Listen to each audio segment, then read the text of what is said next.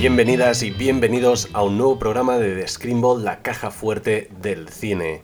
Y es que este extra es un especial dedicado al grandísimo Martin Scorsese, que esta semana cumple 81 años. No los cumple de cualquier forma, sino que recientemente estrenó Los Asesinos de la Luna, que pronto colgaré mi reseña en Medium, esta página en la que voy colgando últimamente reseñas y tal, que podéis encontrarla en lacajafuertedelcine.medium.com y bueno, aquí en este top 5 repasaré pues 5 grandes películas de este director por orden cronológico, de más reciente a más antigua, y obviamente, siendo solo 5, pues será difícil poner algunas que contenten a todo el mundo. Pero estas son las mías, son mis favoritas.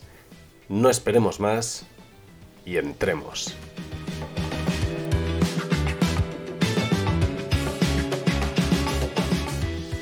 La primera película que voy a recomendaros es una de 2016, inspirada en un libro de Shusaku Endo, y es una película que Martin Scorsese estuvo 28 años tratando de hacer. La película es Silencio, protagonizada por un increíble Andrew Garfield y también un magnífico Adam Driver, que se ponen en el papel de dos jesuitas en el periodo Edo del Japón, cuando reciben noticia de que el que fue su maestro, interpretado por Liam Neeson, ha desaparecido. Y no solo eso, sino que ha resignado de su fe.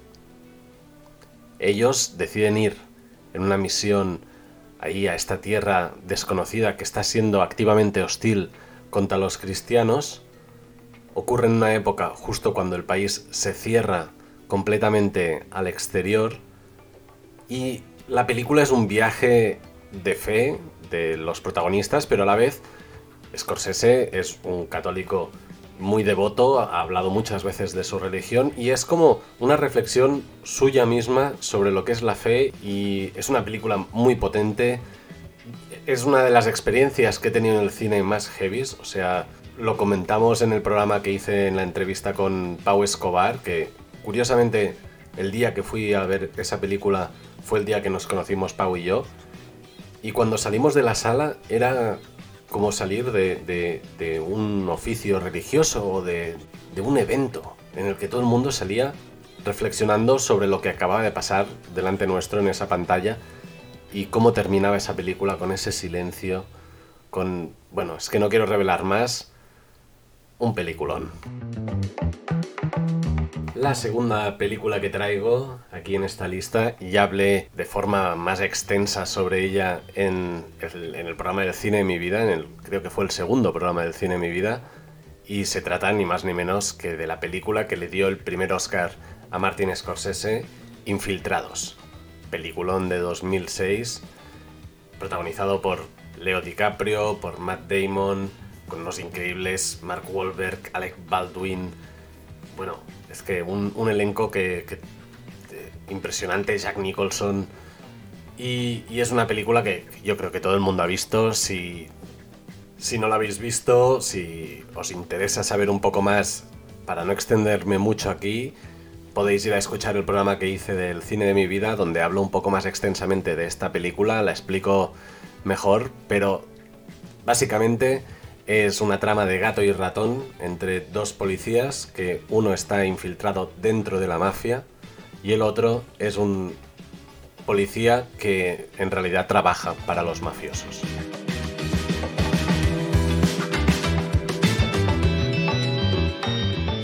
La tercera película que quiero añadir aquí en la lista es ya un clásico indiscutible de Martin Scorsese y se trata ni más ni menos que de uno de los nuestros, Goodfellas. Desde ese inicio con... As far back as I can remember, I always wanted to be a gangster. Hasta ese plano secuencia entrando por la cocina del restaurante donde Ray Liotta conoce a todo el mundo. Bueno, las interpretaciones de, todo el cast, el, mundo que se crea, esa ebullición del mundo de gangsters que, que nos ha familiarizado tanto con el cine de Scorsese Em, es un peliculón, no podía no tenerla en esta lista y es una película que, de pequeño, es raro decirlo, pero de pequeño la veía bastante y me ha acompañado toda la vida. Es una de las grandes joyas de los 90 Y es que solo por la escena de Joe Pesci desatado. What do you mean funny? Funny how? How am I funny? No, just. You know how you tell a story. What? No, no, I don't know. You said it. How do I know? You said I'm funny. How the fuck am I funny? What the fuck is so funny about me? Tell me. Tell me what's funny. Ya solo por esa secuencia también valdría la pena tenerla en esta lista. Ahora ya nos remontamos a 1980, a una de las películas con las que yo creo que Martin Scorsese se coronó en su momento y se trata ni más ni menos que del clásico indiscutible Toro Salvaje, Raging Bull. Película que ya le consiguió ocho nominaciones a Martin Scorsese en 1980 y que se llevó Robert De Niro el suyo por interpretar increíblemente a Jack LaMotta, esta figura pues del boxeador ya ido a menos, desgraciado, eh, una figura muy dura, un peliculón muy potente y sobre todo una cosa que a mí me, alucina de esta película es la fotografía de Michael Chapman, que es espectacular, ese blanco y negro tan, tan contrastado y tan precioso, que es que ves la película y, y cada plano es una obra de arte. Pero a la vez, cuando están en el ring, aparte de... Hay momentos muy bellos cuando está la introducción esa ya clásica, cámara lenta y saltando en el ring, los detalles. Increíble, pero luego la suciedad también del ring también se vive eso. En definitiva, un peliculón para la historia del cine y que encima se le suma a eso pues la música que, que es un elemento mágico en esta película casi de Robbie Robertson y Pietro Mascagni que bueno, increíble.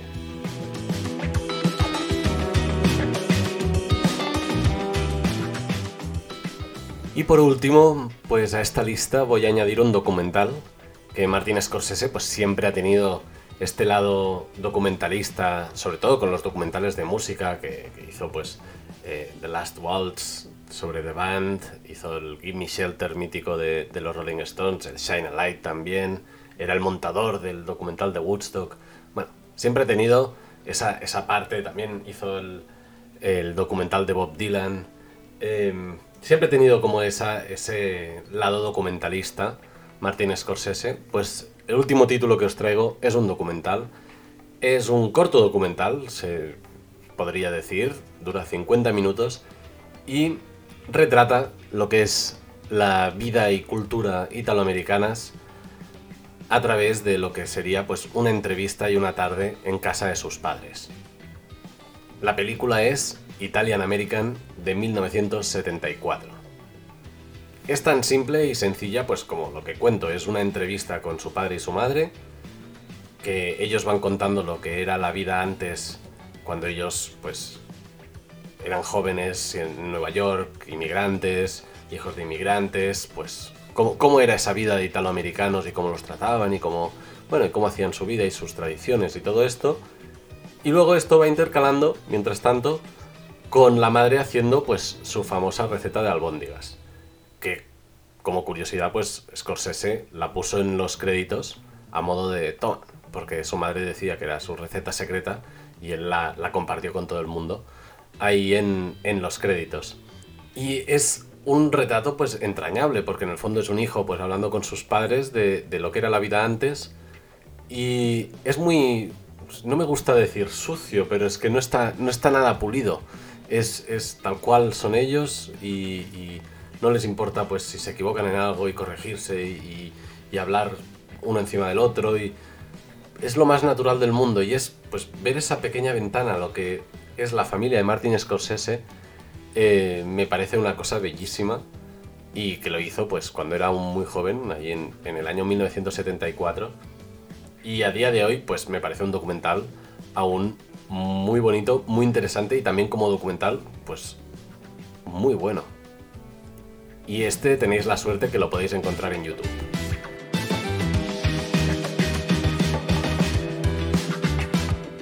Y hasta aquí estos cinco títulos de la filmografía de Martin Scorsese para celebrar sus 81 años y que sigue trabajando, sigue dándonos cine, obras de arte y que se lo agradecemos todos los que disfrutamos de su cine. Y recordad que si no sabéis dónde encontrar pues las películas que he ido comentando, excepto la última que está en YouTube, la puede encontrar todo el mundo, las otras podéis buscarlas en justwatch.com y ahí, dependiendo de si vivís en España, Estados Unidos, Latinoamérica, Inglaterra, China, donde sea, pues os dirá en qué plataforma la podéis encontrar.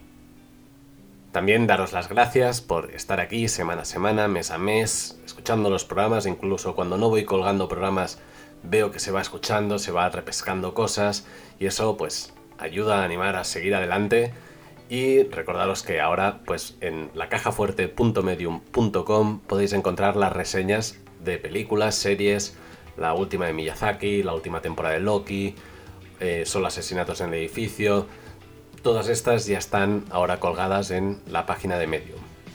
Como siempre, gracias y larga vida al cine.